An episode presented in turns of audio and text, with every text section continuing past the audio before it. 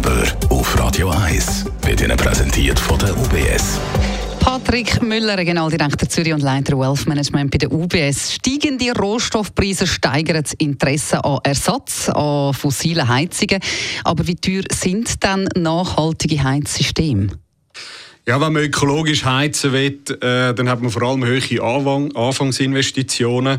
Äh, zum Beispiel, wenn man eine neue Wärmepumpe äh, in einem durchschnittlichen Einfamilienhaus installieren kostet das schnell über 30'000 Schweizer Franken. Insofern sicher äh, ein, ein, Beitrag, den man sich zuerst muss, äh, leisten können. Wenn man das vergleicht mit einem neuen Brennkessel von einer Öl- oder Gasheizung, äh, ist das deutlich tiefer, wo wahrscheinlich maximal vielleicht 10'000 Franken könnte kosten.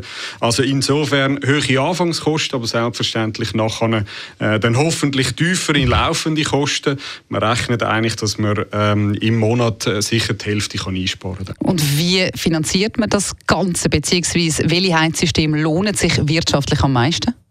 Ja, wenn man sich kann leisten kann, kann man sie einfach kaufen oder eben man tut sie äh, finanzieren äh, über eine Hypothek oder eine Energiehypothek, wo vielleicht auch attraktive Zinskonditionen dahinter stecken, ähm, mit den entsprechenden Optimierungen, die man dann sicher auch monatlich kann machen kann, kann man die Finanzierung dann auch vielleicht gerade äh, sich best, besser leisten.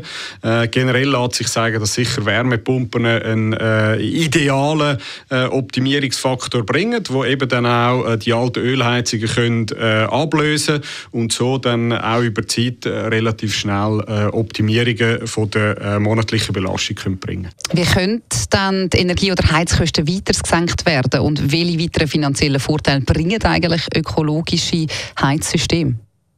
Ja, in der, aktuellen Jahreszeit darf man sicher sagen, man, man kann auch ganz einfach die Heizung ein bisschen abschrauben und muss nicht immer auf 25 Grad sein.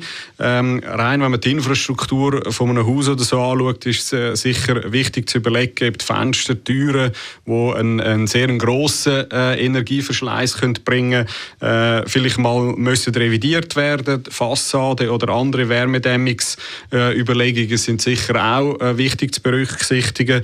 Solarenergie Energie kann auf der Stromseite äh, eine wesentliche Reduktion bringen. Mhm. Ähm, ganz generell ist aber sicher wichtig, dass man sich auch äh, Beratung äh, vielleicht hinzuzieht und äh, gut überlegt, wo die steuerlichen äh, Subventionen da sind und wie man die kann nutzen kann. Gute Tipps und Infos. Besten Dank, Patrick Müller, Regionaldirektor Zürich und Leiter Wealth Management bei der UBS.